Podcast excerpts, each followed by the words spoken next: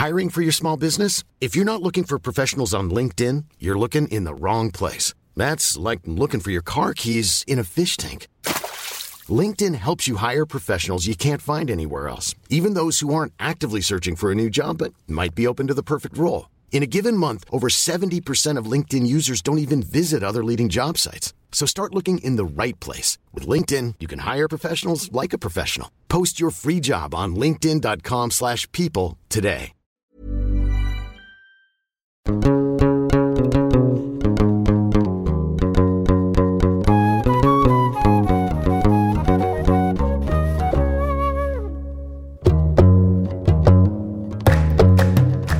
à toutes et à tous, bienvenue dans votre épisode hebdomadaire de Jeans. Dans Jeans, vous le savez maintenant, j'essaie de représenter autant d'identités que possible. Aujourd'hui, on va parler d'une autre minorité dans la minorité, celle des musulmans chiites, ou, plus précisément encore, des musulmans français d'origine iranienne, originairement d'obédience chiite. L'Iran est non seulement une république islamique, mais aussi une des seules théocraties du monde, gouvernée par un ayatollah et un clergé de mollahs. Wow, wow, wow. Sur les gros mots, mollo sur les mollahs. Une théocratie, c'est quoi? Bah, une théocratie, c'est un gouvernement qui est chapeauté par un souverain considéré comme le représentant de Dieu. Le Vatican, par exemple, c'est une forme de théocratie. Ensuite, dans le monde turc, iranien et indien, le mollah est un érudit musulman qui est chiite. Il est l'équivalent d'un ouléma dans le monde arabo-musulman sunnite.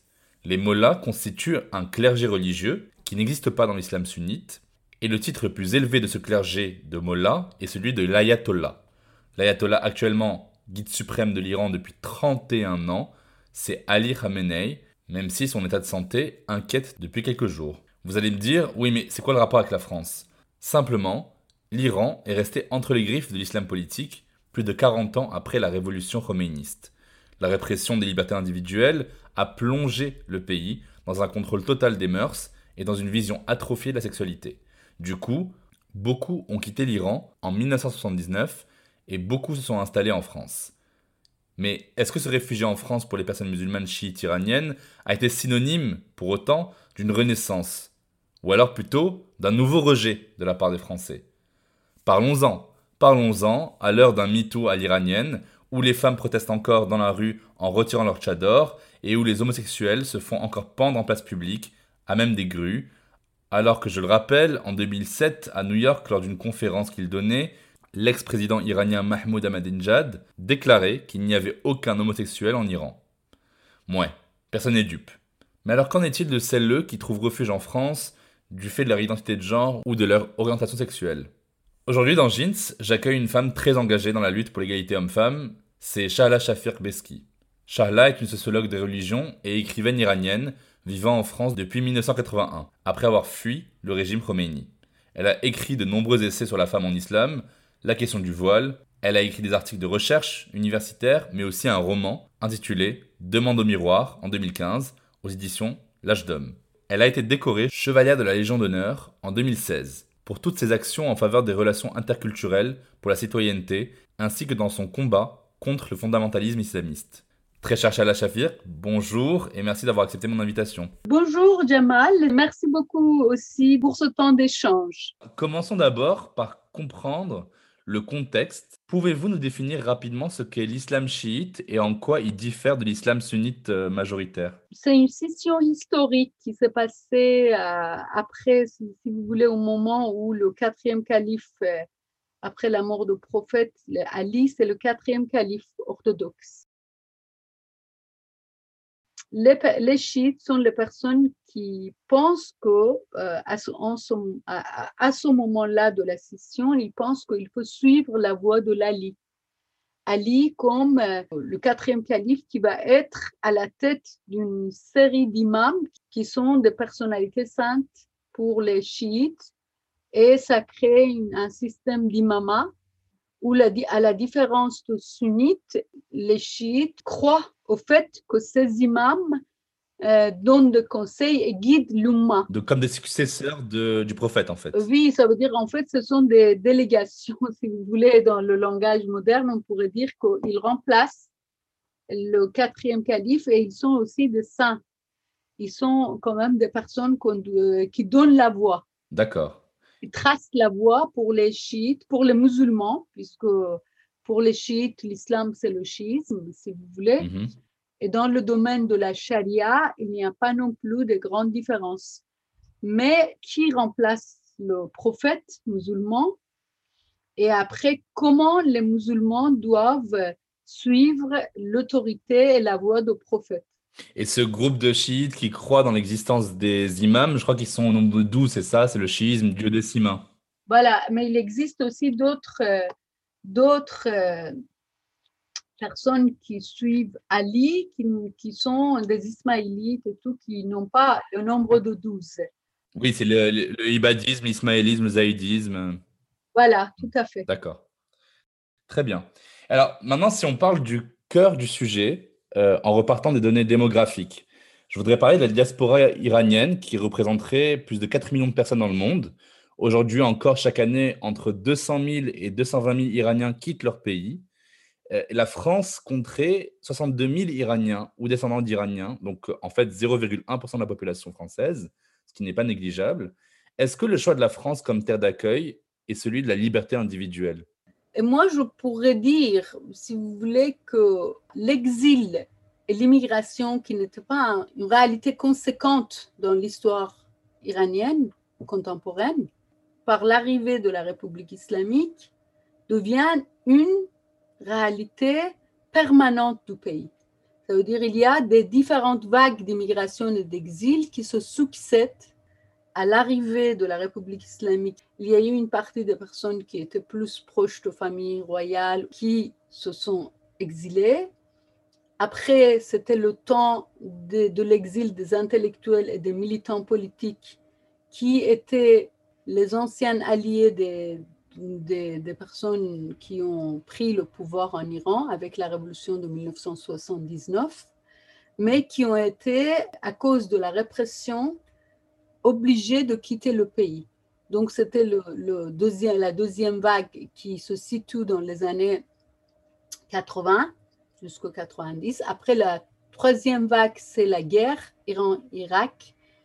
Il y a un autre type de population, c'est les familles, et les, les, jeunes qui ne veulent pas aller sur le front, puisqu'à à partir d'un certain moment, et il y a eu des jeunes qui se sont mis sur la route de l'exil. Et après, c'était au moment de mouvement vert en 2009 où il y a eu une massive protestation par rapport à l'élection qui s'appelait le mouvement vert. Et il y a eu beaucoup, beaucoup de jeunes iraniens qui se sont exilés euh, à cause de la répression qui s'est instaurée en ce moment-là. Donc l'exil et l'immigration devient un, un phénomène intrinsèque de l'histoire contemporaine de l'Iran et qu'est-ce qu'il en est des terres d'exil, du choix? Parce qu'on voit par exemple qu'aux États-Unis, il y a beaucoup de. Euh, voilà, l'imaginaire type, c'est que les Iraniens s'installent à Los Angeles, euh, à Boston, qu'on va avoir des familles assez nantis qui deviennent chirurgiens. Pourquoi le choix de la France? Ça, c'est une très bonne question. Ça veut dire, en fait, il y a une telle diversité dans les destinations et cette diversité, comme vous pouvez l'imaginer, ça se définit pas seulement par rapport au choix de la personne, mais aussi par rapport à la possibilité ouverte dans un monde qui se ferme. Les frontières s'approchent et le monde devient presque un petit village. Mais d'un autre côté, les pays se ferment sur l'exil et l'immigration. Mais pour les Iraniens, tout d'abord, il y a eu quand même l'Angleterre, la France, l'Amérique étaient des, destinations qui étaient importantes parce que par rapport à la France, il y a cette image de pays de droits de l'homme, ça veut dire en fait des droits humains, de la liberté, qui est très attractive. Pour mon cas, ce n'était pas du tout un choix. Tout d'abord, je n'avais absolument pas envie de quitter mon pays. J'étais obligée, puisque j'étais sur la liste noire à l'époque, j'étais jeune étudiante euh, active dans le mouvement de radical gauche et j'avais participé activement dans la révolution. Une personne qui était dans l'organisation militante où j'étais, qui avait une possibilité de fournir un visa français sur un faux passeport. Comme beaucoup de jeunes de ma génération à l'époque, euh, ça veut dire en fait vous êtes sur les chemins multiples, mais après il y a un brouillard qui est le brouillard d'exil. Euh, c'est très beau et triste à la fois. Alors justement, si euh, on parle de votre militantisme qui est, comme vous le dites, depuis votre tendre jeunesse, un combat acharné et forcené contre cet islam politique qui se trouve à chiite, du coup, encore aujourd'hui en Iran, on peut dire qu'il y a une articulation difficile entre la modernité et la tradition qui pèse sur le contrôle des corps ou des sexualités en s'appuyant sur un ordre hétéronormatif, notamment parce que euh, les femmes sont assignées à un espace privé euh, par un patriarcat imposant, par une police des mœurs. Est-ce que tout ceci vient d'une approche particulière du genre et de la sexualité pour les chiites? Par rapport à, à ce qui s'est passé en Iran avec la République islamique, c'est assez intéressant euh, c'est presque un laboratoire pour comprendre la différence énorme qui existe entre l'islam et l'islamisme. Dans la mesure où l'islam est une religion avec ses préceptes, ses obligations canoniques et ses enseignements, et qui peut être interprété comme dans toute religion, qui peuvent, ces enseignements, être interprétés et pratiqués de mille façons comme l'histoire de l'islam en témoigne. Mais l'islamisme qui est arrivé au pouvoir en Iran, et à l'époque, ça a, été l'occasion d'une sortie spectaculaire de l'islam politique sur la scène internationale. L'islamisme est une idéologisation de religieux. Dans ce sens-là, paradoxalement, il s'appuie sur l'islam, donc il y a un lien dialectique avec l'islam, mais en même temps, il se différencie qualitativement de l'islam parce que c'est une idéologie politique, c'est pas une pratique religieuse. On ne peut pas dire je suis islamiste, c'est ma pratique religieuse. Non, c'est je suis islamiste, ça veut dire que je suis une idéologie politique basée sur la religion et la perspective commune. Ça veut dire, en fait, je me rappelle très bien Jamal. Quand j'allais dans les milieux, mais avec mes amis qui venaient de pays du Maghreb, les Algériens, les, Marocains et les autres, ils me disaient, Chala, quand je leur parlais de l'islamisme et de l'islam politique comme un phénomène idéologique, ils me disaient, mais non, ça ne pourrait pas nous arriver puisque nous sommes proches de, l'Europe, nous, sommes, nous avons quand même une relation conséquente avec la France. En plus, nous sommes sunnites, l'Iran est chiite. Et moi, j'essayais d'expliquer, euh, que ce soit par écrit, que ce soit dans cette discussion amicale, qu'il ne s'agit pas de sunnite et du chiite, c'est un phénomène idéologique qui pourrait se développer au sein, euh, tout d'abord, de toutes les religions, mais en même temps au sein de l'islam, dans toutes les tendances, dans toutes les écoles. Alors, et finalement, malheureusement, j'aurais bien aimé ne pas avoir raison, mais malheureusement, c'est arrivé en Algérie dans l'année noire, dans les années noires de l'Algérie en 90, puisque c'est un phénomène idéologique. C'est pas donc tout ça pour vous dire que pour l'islamisme sunnite et chiite, il y a des perspectives communes. Et c'est pourquoi à l'époque, euh, les frères musulmans en Égypte, ils ont glorifié Khomeini comme un grand leader politique du monde musulman, alors qu'ils sont sunnites et et Khomeini était chiite. La République islamique a créé un langage politique innovant dans la mesure où ils ont articulé entre les notions modernes, comme la République, la Révolution, etc., avec les notions traditionnelles islamiques, la République islamique. Donc, ça a amené un nouveau langage politique qui intéressait beaucoup, même dans la stratégie par rapport à la sexualité et les femmes le sexe et la, hiérarchisation du sexe et la question du genre. Par exemple, pour les femmes, pour arriver par exemple à la question des femmes, Khomeini lui-même a changé, comme je l'ai écrit dans mes, essais, a changé complètement le discours. Ça veut dire, en fait, dans les années 60, il voulait que les femmes soient vouées au privé.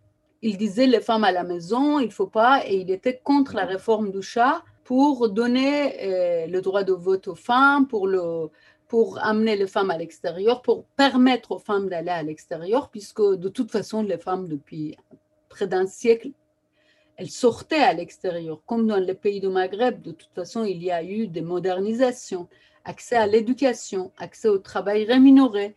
Au moment de la Révolution, en 1979, comme les femmes iraniennes, imaginez qu'à l'époque, il y a eu à l'université 30% des étudiants étaient des femmes. Elles ont participé massivement dans la révolution. Par exemple, moi, en tant qu'étudiante, ma mère qui était infirmière, mes tantes et tout, tout, tout, les gens qui... On était dans la rue aussi. Quand Khomeini a vu que les femmes étaient là, ils ont dit, mon Dieu, qu'est-ce qu'on va faire pour les, les, mobiliser dans notre voie? Donc, ils ont dit, Khomeini, quand il était à Paris, il a dit, oui, les femmes musulmanes vont avoir tous les droits, l'islam est très... Seulement, quand ils sont arrivés au pouvoir, ils ont dit, on va pas mettre toutes les femmes à la maison. Donc, qu'est-ce qu'on va faire? On va faire l'obligation de port de voile pour les encadrer selon notre perspective. Ça veut dire, en fait, ce qui s'est arrivé, c'était une articulation entre, encore une fois, l'homme moderne, c'est-à-dire l'acceptation du fait que l'espace sexuel soit transgressé, que les femmes aillent à l'école, au travail, etc., mais voilées. Avec l'instauration de la charia, ce paradoxe est devenu encore plus grand, puisque si vous voulez, les femmes sont là déjà. Vous, êtes obligé d'accepter qu'elles continuent d'être là, et en même temps, vous amenez les lois qui sont du 7e siècle, dans le meilleur des cas, et sans aucune révision. Pour moi, vous savez, la, liberté de disposer de son corps est un des droits les plus fondamentaux que je défends bec et ongle dans Jeans. Est-ce que l'islamisto-patriarcat en Iran et le chiisme politique vont mettre le corps des femmes à disposition des hommes en rut ou alors elles sont protégées des agressions sexuelles par euh, le gouvernement, par la police des mœurs euh, Comment ça se passe? Euh, Très bonne question. C'est, encore une fois, il y a une, hypocrisie appliquée dans ce domaine. Ils ont donné la promesse de rendre la dignité aux femmes, de les protéger des violences, d'une part en les voilant, comme une protection pour les femmes. Ils ont imposé cela en disant vous allez être protégés par le voile et en même temps pour le mariage, ils ont gardé tous les unions et le, les rapports sexuels en dehors de mariage sont interdits, bien sûr. Et en même temps, pour la particularité chiite, on pourrait dire qu'ils ont aussi autorisé le mariage temporaire. Donc, dans le mariage temporaire, vous pouvez vous disposer d'une femme de 30 minutes ou de 10 minutes à 90 ans. Vous payez une somme, c'est presque une prostitution euh, habillée par la loi religieuse, voilà, institutionnalisée.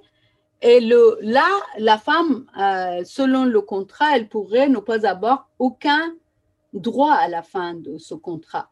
Et donc, ils ont dit que c'était pour chasteté de la société. Mais en même temps, dans les années noires de, des crimes islamistes en Algérie, les islamistes ont utilisé le terme de mariage de jouissance. Alors que dans le sunnisme, il n'y a pas, il n'y a pas le mariage temporaire. Ils ont fait la même chose en prenant les femmes en otage, par exemple, dans les villages, en s'abusant sexuellement, en s'abusant sexuellement de ces femmes en disant que cette notion trouvait aussi, se, trouvait aussi dans le Coran, comme le, il y a le, la notion de, de, guerre, la notion de prendre les femmes comme, voilà, comme les, les biens de la guerre, etc.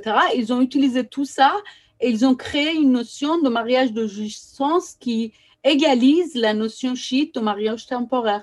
C'est pourquoi je vous dis, quand la religion devient une idéologie et source des lois, vous pouvez avoir des pratiques qui se ressemblent beaucoup par rapport à la question de la sexualité, puisque au fond, au fond, qu'est-ce qu'ils cherchent? Ils cherchent à soumettre la société à un pouvoir qui est de nature autoritaire et complètement même totalitaire, si vous voulez, qui se revendique de Dieu. Les autorités décidant de la vie sur la terre se réclament de l'autorité divine.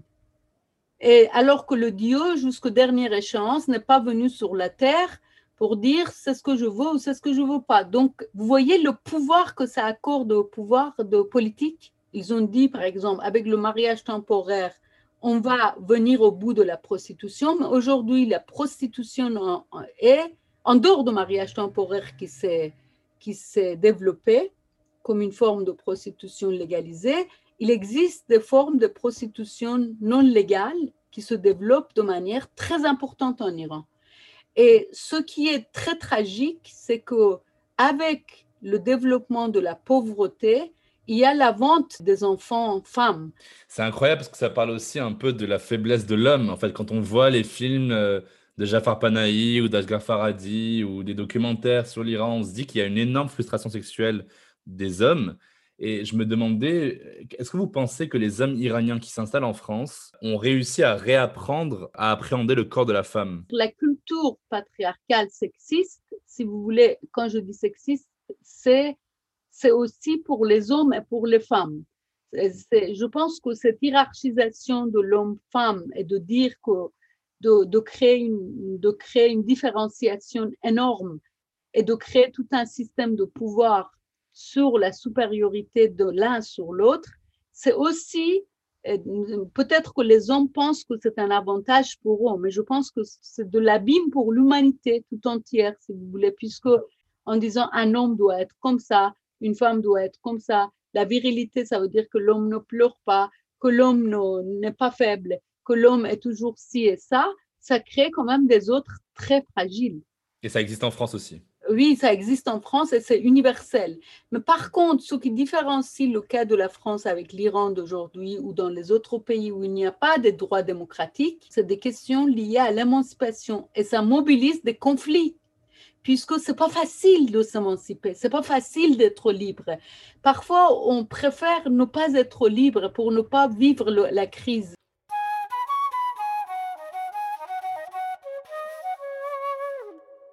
Euh, qu'est-ce qui se passe quand on forme un couple mixte franco-iranien? Si les deux personnes sont euh, musulmanes, mais l'une chiite et l'autre sunnite, c'est déjà un problème.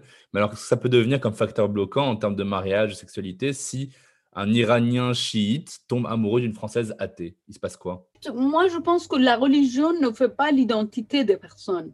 Un des problèmes de notre temps actuel, c'est qu'on revient à la religion comme une identité totale et totalisante, alors que ce n'est pas vrai. Vous savez, par exemple, en France, dans la dans l'immigration en France, dans les années avant les années 80, quand on parlait de l'immigration, on ne disait pas des musulmans, ou des chrétiens ou des juifs ou des on parlait des gens qui viennent par exemple des marocains une famille marocaine une famille ou les, les nombres de personnes. C'est à partir des années 80 avec cette sortie de l'islamisme de sur la scène internationale qui essaye de créer une identité totale et totalisante de l'islam. La clé de l'islamisme, c'est ça, c'est qu'ils veulent dire, vous, avant d'être iranien, avant d'être marocain, avant d'être algérien, avant d'être égyptien, vous êtes musulman. Et quand vous êtes musulman, vous êtes soumis à une loi qui définit toute votre identité. C'est ça la logique islamiste. Et moi, je pense que pour les Iraniens, moi, par exemple, je me définis avec mille choses. Et en même temps, je, me donne le droit de changer, si vous voulez. Et donc, puisque l'identité est dynamique et évolutive, et donc je pourrais avoir cette relation aujourd'hui avec la religion et demain une autre relation. Et donc, c'est ça qui est important pour les réformes sur la sexualité, puisque ça, la sexualité fait partie aussi des référents identitaires. Et si on dit, oui, c'est la religion qui vous définit, vous n'avez aucun droit d'être libre sexuellement. Et ça, c'est grave. Et oui, c'est, pourquoi je dis que les couples mixtes, il faut voir qui est ce couple. bien sûr qu'un homme qui a été éduqué en Iran pourrait avoir des tabous et des choses qui le différencieraient de fille ou d'un garçon qui, qui est vécu en France, puisque les couples homosexuels iraniens existent actuellement aussi. Mais par contre, ce qui pourrait être possible aussi, que, que l'homme ou la femme iranienne soit en avance même par rapport à sa démarche personnelle, par rapport à ce qu'il a envie d'être. Puisque ce qui nous définit Jamal pour moi, c'est aussi ce qu'on a ce, qu'on a envie d'être. Oui, absolument. Ça veut dire ce devenir qui nous pousse vers une identité que nous allons créer nous-mêmes. Oui, vous avez tout à fait raison, c'est très joliment dit parce que j'avais entendu euh, le témoignage d'une euh, jeune femme iranienne euh, à qui j'avais parlé qui me disait qu'elle se sentait jugée lorsqu'elle allait à l'ambassade d'Iran à Paris, par exemple. Elle me disait, j'ai envie d'être une nouvelle femme. Comment les Iraniens musulmans chiites qui sont en France ne se sont pas adaptés aux us et coutumes en termes de pudeur vestimentaire et me pointent du doigt parce que je n'ai pas de tchador euh, avec moi à l'ambassade d'Iran, ce qui est logique. Mais bien sûr, parce que là, si vous voulez, ils représentent une idéologie. Hmm. Et, dans leur idéologie, c'est la religion qui doit définir. Ça veut dire qu'en plus, la religion telle qu'elle l'entend, ils l'entendent. Il y a des musulmans qui ne considèrent pas du tout que le voile soit un principe islamique.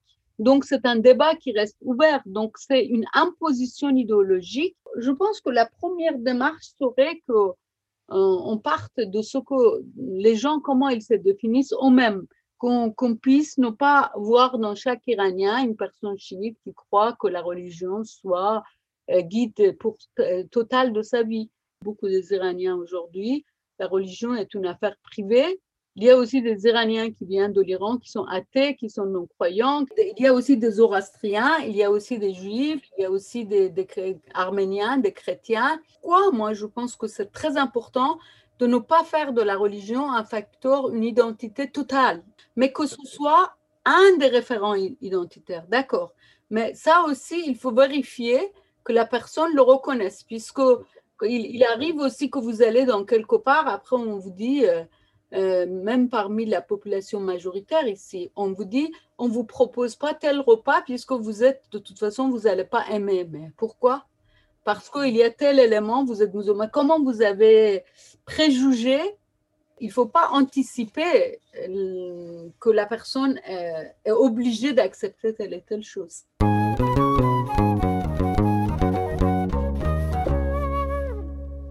chez les Français d'origine iranienne ou même chez les Français tout court, chez les Iraniens tout court, euh, malheureusement, l'homosexualité et le rapport conjugal en dehors du mariage vont être l'objet d'exclusion de la part de la famille, souvent. Du coup, je me demandais quelle nouvelle compréhension euh, du genre, de l'égalité homme-femme, de l'inclusion des personnes LGBT, pour les Iraniens qui vont vivre en France. Quelle est la nouvelle compréhension de ces problématiques de genre euh, pour les Iraniens de France? Après la question de femmes, une fois qu'on est arrivé en France à réformer grandement les, lois, ce qui ne veut pas dire que tout est parfait, mais on est arrivé par l'idée des droits humains et les droits euh, des femmes et la liberté sexuelle.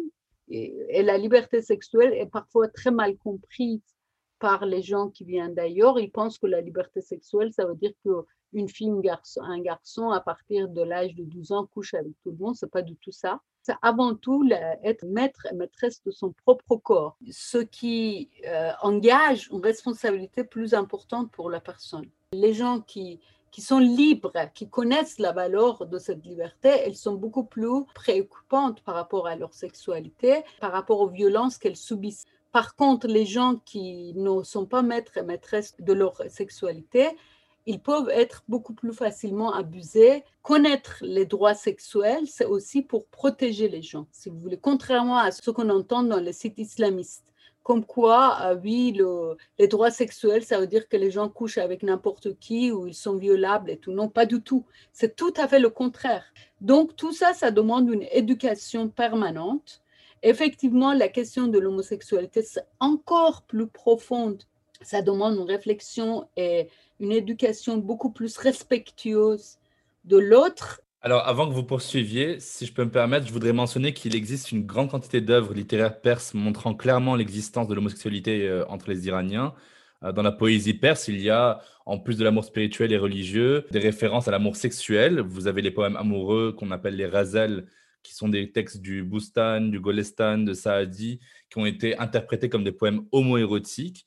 Euh, vous avez des peintures séfévides du XVIIe siècle qui représentent des rapports sexuels entre hommes, mais pas de peau, l'Iran fait partie des dix pays au monde qui pénalisent l'homosexualité de la peine de mort. Qu'est-ce qui s'est passé en fait? Bien sûr, mais si vous voulez, ce qui s'est passé, c'est ce passage partout, partout ailleurs aussi, entre l'homosexualité moderne, quand les, droits humains ont été reconnus, l'homosexualité n'est pas une variation de plaisir sexuel, c'est le droit de la personne. Si vous voulez, c'est ça qui est intéressant dans les droits démocratiques, parce que ce qui existait en Iran, bien sûr, avant, c'était une variation de plaisir sexuel et tout le monde, grosso modo, l'acceptait. Mais on pourrait, dans les harems de rois, dans les, chez les femmes aussi, dans les harems de femmes, on savait qu'il y avait des pratiques homosexuelles avec, il y a, comme vous le dites, dans la poésie persane, des allusions et des allusions assez claires chez les gens, comme ici en Occident. Il y a eu toujours une humiliation, il y a eu toujours un mépris, il y a eu toujours une infériorisation euh, et un sujet tabou. Mais par contre, par exemple, en Iran, il existe et il existait toujours des pratiques de rapport aux hommes qui allaient beaucoup aussi avec les crimes, l'abus sexuel des enfants. En fait, on le disait, jouer avec les garçons. Dans, même, même dans les quartiers, on savait par exemple qui était comme ça et tout, mais la personne qui était active, il était moins méprisé que la personne passive ou les mères dans, ce pays, dans certains de nos pays, où ils disent Ah, mon garçon est, pas homosexuel puisqu'il est actif, il n'est pas passif. C'est pas ça. C'est qu'en fait, c'est la notion d'amour qui est complètement camouflée et la notion de choix amoureux qui est complètement camouflée dans cette histoire. La question n'est pas d'être passif ou actif dans une relation. La question, c'est d'être reconnu comme sujet d'amour. Et la question, c'est n'est pas comme sujet sexuel seulement. Et ce qui existait avant, c'était seulement être reconnu comme sujet ou plutôt objet quelque part. Sauf que, par exemple, dans les, la poésie et l'épopée persan ou dans les histoires d'amour, il y a eu des histoires d'amour intéressantes, comme Leili et Majnun, comme le Shirin et Farhad. Il y a eu entre les deux hommes. Et ça, c'est beau. Ça veut dire une sublimation. Mais dans la réalité courante, c'était beaucoup de mépris, et surtout pour le garçon qui était passif. Et ça, c'est tragique, je trouve. Aujourd'hui, en Iran, par exemple, les jeunes gens qui s'intéressent à ce sujet et qui militent, puisque ça existe aussi, avec le, le passage des lois très violentes par la République islamique euh, qui prévoit même la condamnation à la mort, euh, ça est allé jusqu'au, par exemple, la police politique est allée jusqu'au mettre des pièges ils ont créé des blogs, ils ont créé des sites pour piéger les homosexuels. Mais c'est en, face, il y a une résistance. Et moi, je pense que ce qui est très regrettable, c'est que pour qu'on passe de ces images fantasmagoriques sur passif, actif, etc., pour qu'on puisse reconnaître les gens comme le sujet d'amour, comme le sujet des droits, comme le sujet de liberté, il faudrait que il y ait une éducation. Il faudrait que l'État, et l'État a un rôle important à jouer dans cette éducation. Mais quand l'État lui-même, il est dans ce type de violence, comment vous pouvez imaginer que cette crise pourra trouver une issue harmonieuse En Iran, bon, depuis 40 ans, on estime qu'il y a eu à peu près 4000 personnes homosexuelles qui ont été pendues en place publique par des grues de chantier pour le simple fait d'être homosexuels. Mais d'un autre côté, depuis 1987, la transidentité est légale pour les personnes trans qui souhaitent faire leur transition et procéder à des changements hormonaux ou à des opérations chirurgicales qui sont même incitées à le faire et c'est même remboursé par le système de santé. Ce qui dérange donc, c'est l'indifférenciation des sexes et des genres. Euh, c'est-à-dire avoir les cheveux courts pour une femme ou croiser les jambes pour un homme, c'est déjà un peu outrageux. Il y a une sorte de binarisme totalitaire qui s'installe ce qui est très dérangeant, c'est qu'il ne s'agit pas ici d'une défense des droits trans, mais bien, d'une, encore une fois, d'une dictature du genre où on doit être soit homme, soit femme.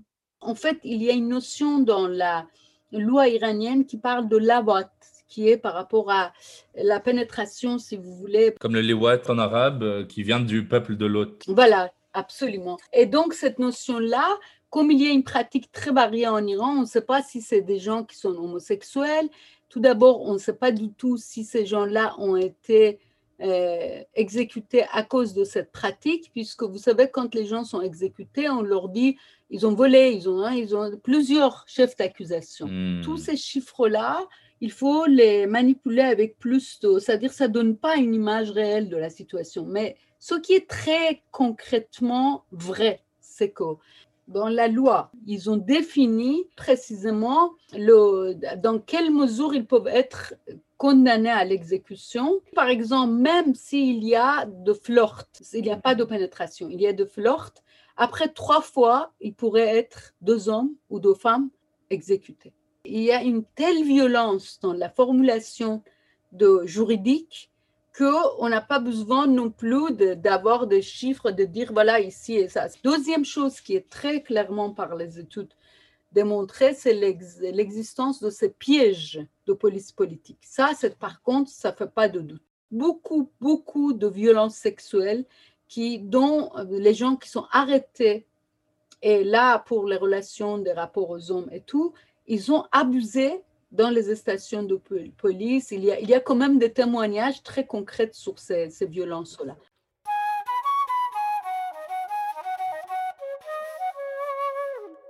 Pour la petite histoire, l'ayatollah Khomeini avait même écrit un livre en 1963 qui stipulait qu'il n'existe aucune restriction religieuse vis-à-vis de la chirurgie dite corrective. Euh, certains membres du clergé iranien conseillent d'ailleurs, comme vous le dites très bien aussi, aux homosexuels, hommes ou femmes, de subir les opérations de changement de sexe, donc un peu pour l'imposer, pour vivre en tant que personne normale. Ce qui montre à quel point ils confondent l'orientation sexuelle avec l'identité de genre et que l'homosexualité est encore comprise comme une maladie. Vous avez absolument raison, c'est véridique, c'est que Khomeini même a fait cette euh, ouverture en disant euh, les gens qui sont de, on, les appelle de deux sexes, on ne dit pas trans, on dit de deux sexes, ils peuvent très bien, euh, mais il faut absolument, et même on leur impose cela. Ça veut dire qu'ils ne peuvent pas continuer à vivre sous les doubles sexualités, ce qui est déjà une violence, à mon avis, puisque les gens doivent choisir eux-mêmes.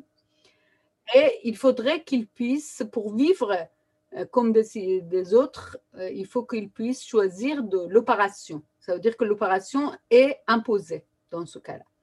Après, effectivement, euh, ce qui a créé une situation très perverse, et même l'État paye une partie de, cette rembourse l'opération, ce qui crée une perversité énorme, puisque d'une part, les personnes qui sont transgenres, ils doivent avoir la réflexion eux-mêmes aider dans cette réflexion, choisir ou ne pas choisir leur manière de vivre. Et on sait très bien que l'opération n'est pas forcément le choix que toutes les personnes transsexuelles pourraient le faire, ou les études qui ont été faites montrent aussi les souffrances énormes qui sont créées par cela.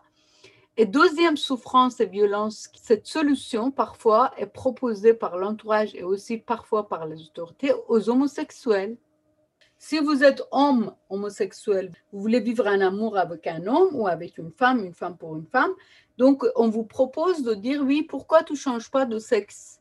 Et comme ça, c'est aussi d'énormes souffrances. Ça veut dire en fait de ne pas reconnaître que l'homosexualité n'est pas une maladie.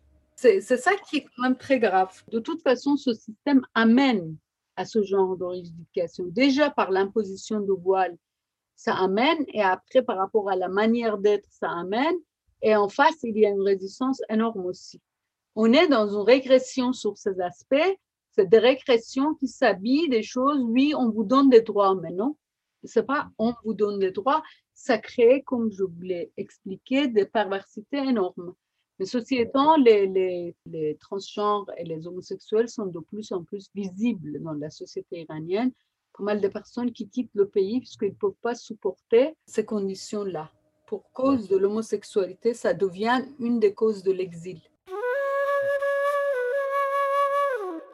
Alors, euh, pour finir, je voudrais vous parler du génie iranien. Euh, on connaît la grande profusion d'intellectuels, d'artistes, de médecins, de producteurs, de commerçants, de penseurs, de poètes, d'écrivains, d'hommes et femmes qui ont fait briller de mille feux la diaspora iranienne dans le monde et vous en faites partie. Alors, pour ne citer que quelques personnalités franco-iraniennes, il y a euh, Pierre Omidyar, fondateur d'IB, Marjane Satrapi, qui est une brillante autrice de bande dessinée et qui est réalisatrice, Goldshifteh Farahani, qui crève le grand écran de sa beauté et de son jeu superbe, l'humoriste de Bref, Kian Kojandi, le scénariste et metteur en scène Kéron, la femme de lettres Yasmina Reza. Selon vous, comment permettre aux nouvelles générations de Français d'origine iranienne de faire, et je pèse mes mots, leur propre révolution identitaire pour croiser leur identité multiple et participer à la construction d'un monde meilleur? Tout d'abord, merci beaucoup Jamal pour me compter parmi ce que vous appelez la génie iranienne. Mais en tout cas, si vous voulez, le... Yasmina Reza, je ne pense pas, parce qu'elle ne connaît pas la langue persan et elle, a une, une, des racines, une de ses racines. Je ne suis pas sûre qu'elle se considère comme iranienne. Mais les autres noms que vous avez cités, c'est tout à fait ça. Plein, plein de personnes s'engagent dans, dans, la société qui les accueille et qui participent dans cette grande aventure qui est l'aventure humaine pour les libertés. On a des causes communes pour les droits sexuels, pour les libertés, pour la liberté d'expression, pour la liberté de création. Ça, c'est des, pour, à de divers niveaux, il y a une lutte universelle. Euh, c'est pourquoi j'ai jamais quitté euh, ma langue, ma langue persane tout en intégrant la langue française. Et depuis un certain temps, euh, j'ai commencé une nouvelle aventure, ça veut dire depuis quelques années, qui sont des petits morceaux poétiques. Ça vient en persan, parfois ça vient en français, puisque euh, moi, pendant longtemps, je m'interdisais, j'écrivais les essais en français et la littérature, ça veut dire les nouvelles romans, en persan. Parce que je disais, c'est la, la, langue intime. Quand vous rêvez en français, quand vous, vous riez euh, avec les Français, ou vous pleurez avec les Français, c'est une langue intime aussi. Et donc, je me suis dit, pourquoi je dois ne pas être dans cette histoire. Et j'ai commencé à, faire ces morceaux, à m'ouvrir un peu et à écrire aussi en langue française des nouvelles ou de ces morceaux poétiques. Et ce qui m'étonne, c'est que quand je, par exemple, si ça vient en personne, après je l'auto-traduis en français, je vois que cette auto-traduction que je fais, ça aide la version personne à s'améliorer ou le contraire, ou vice-versa. Ça veut dire en fait cette interactivité fait que le résultat final de travail, c'est meilleur. Et ça, c'est incroyable, si vous voulez bien mal. Et donc, je pense que ces Iraniens, ici les Iraniens, si chacun de nous ou les autres arrivons à être dans cette communication interactive, tout ce qui est créatif, que ce soit vous qui le créez en tant qu'une personne de telle origine ou que ce soit moi, ça appartient à l'humanité. Dites-moi aujourd'hui, si je lis par exemple Albert Camus ou si je lis Duras, il et elle appartient plus à moi qu'à une personne qui ne le lit pas ou qui ne la lit pas. Dans le domaine de création, il n'y a aucune frontière, il n'y a aucune identité. Et si on arrive à créer dans une société, à partager, c'est là où on a gagné la partie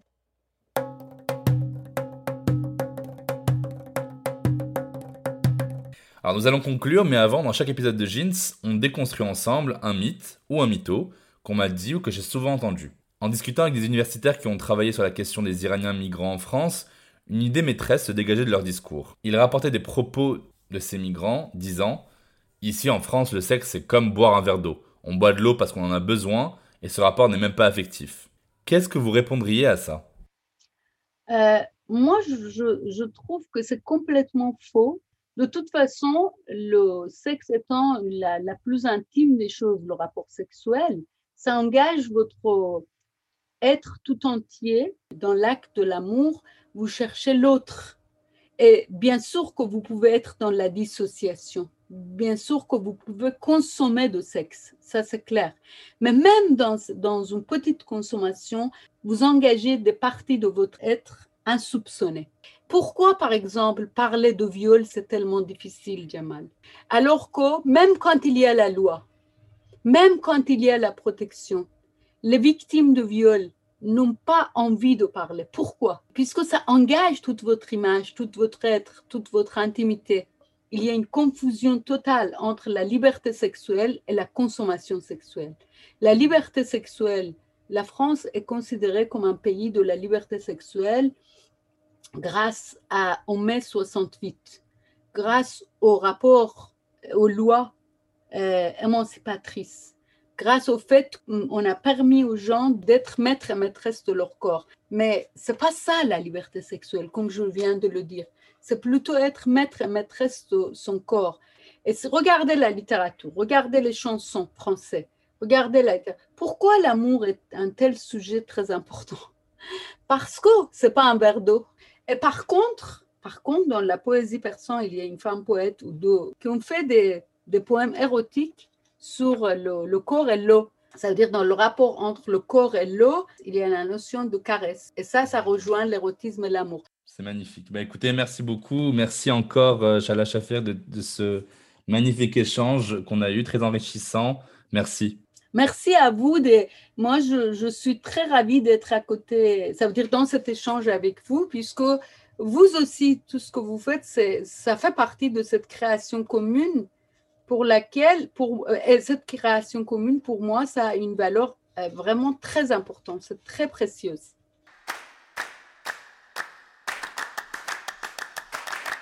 Bon, comme d'habitude, avant de nous quitter, on récapitule ensemble les points essentiels à retenir. 1 quand la politique patriarcale et ses enjeux de pouvoir se mêlent de l'islam, qu'ils soient sunnites ou chiites, le patriarcat contrôle les corps féminins et oppriment les minorités sexuelles.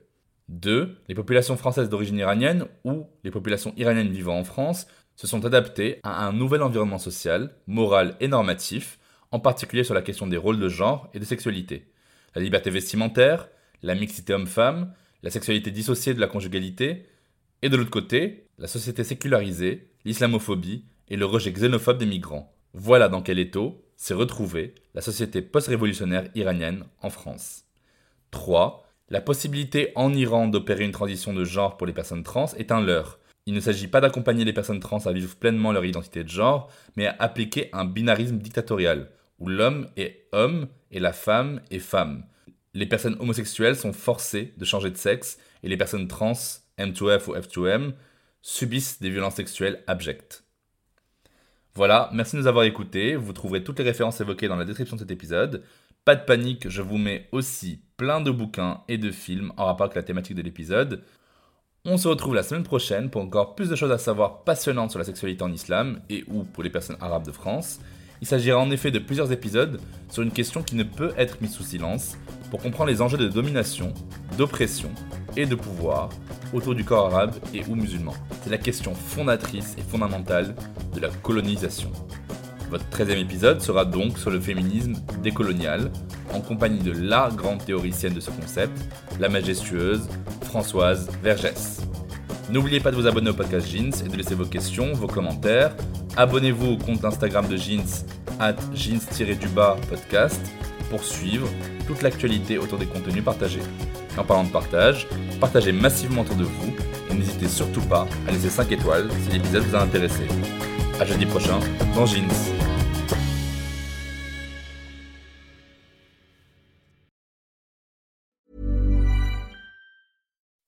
When you make decisions for your company, you look for the no-brainers. If you have a lot of mailing to do, stamps.com is the ultimate no-brainer. Use the stamps.com mobile app to mail everything you need to keep your business running with up to 89% off USPS and UPS. Make the same no-brainer decision as over 1 million other businesses with stamps.com. Use code program for a special offer. That's stamps.com, code program.